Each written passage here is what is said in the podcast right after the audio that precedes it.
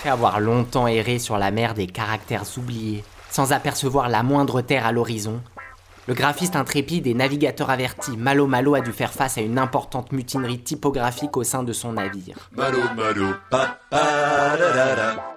Malo malo pa pa. Malo malo pa pa. Malo malo pa pa da pa. Capitaine, je vous informe d'une mutinerie. Bravo, la mutinerie? Une mutinerie. Mon Dieu. Vous me paierez tout ça demain. L'explorateur Webb, à qui Malo Malo avait offert l'hospitalité il y a peu, avait comploté en cachette pour liguer l'équipage contre son capitaine. Vive la révolution En effet, ce dernier voulait changer de cap.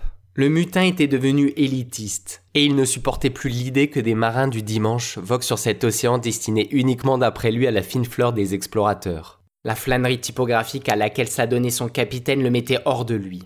Sans ménagement, Malo Malo l'arrêta sur l'île du point final. Et ce n'est pas sans douleur qu'il continua sa route sur le courant marin du point d'interrogation. Chouchou Reviens Reviens tout de suite ou je vais te tuer Chouchou Il dépassa ensuite l'arc insulaire de l'Arrobase pour apercevoir au loin l'île volcanique du bitmap, où d'imposants nuages noirs de pixels s'échappent de son cratère pour s'élever dans un ciel 100% cyan.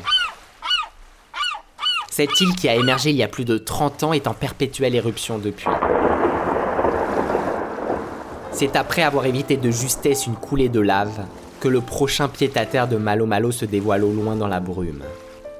Ce n'est pas un, mais trois bouts de terre qui se dessinent doucement dans le brouillard.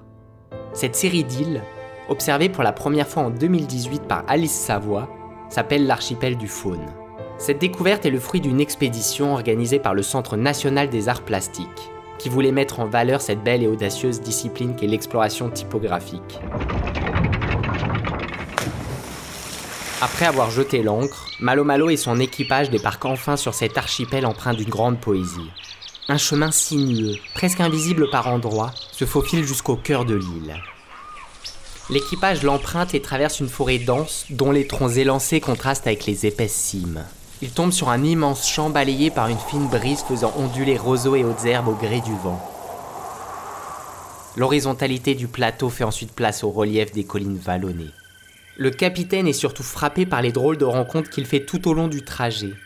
Une vipère filiforme sous une virgule, un bélier noir et trapu au détour d'un guillemet, ou encore un ibis italique derrière un double point. L'oiseau Ils ont vu aussi un oiseau Cet archipel est en effet peuplé par une foisonnante diversité d'espèces animales. Écoutez, on dirait la respiration d'un animal. J'ai peur. Plus étonnant encore que ce fourmillant écosystème, Malo Malo constate aussi un méli-mélo inattendu. Une grenouille dotée de piquants d'hérisson, une tortue volante à bec de lièvre, ou encore une alouette amphibie à nageoire dorsale. Ornithologues, botanistes et naturalistes en tout genre se pressent d'explorer l'île afin de répertorier sa flore et sa surprenante faune. Marine Rivoal, zoologue de l'illustration, est par exemple la première à être venue sur l'île pour capturer sur papier ce bestiaire aux morphologies hybrides aussi abracadabrante qu'époustouflante. Bonté gracieuse. Le spectacle est surprenant. Après avoir serré la pince d'une loutre à carapace de crabe, Malo Malo décide de reprendre le large. En voyant la silhouette de l'archipel disparaître au loin, le capitaine se dit que l'exploration typographique est aujourd'hui encore en plein essor et que l'océan des Santipos lui réserve encore bien des surprises.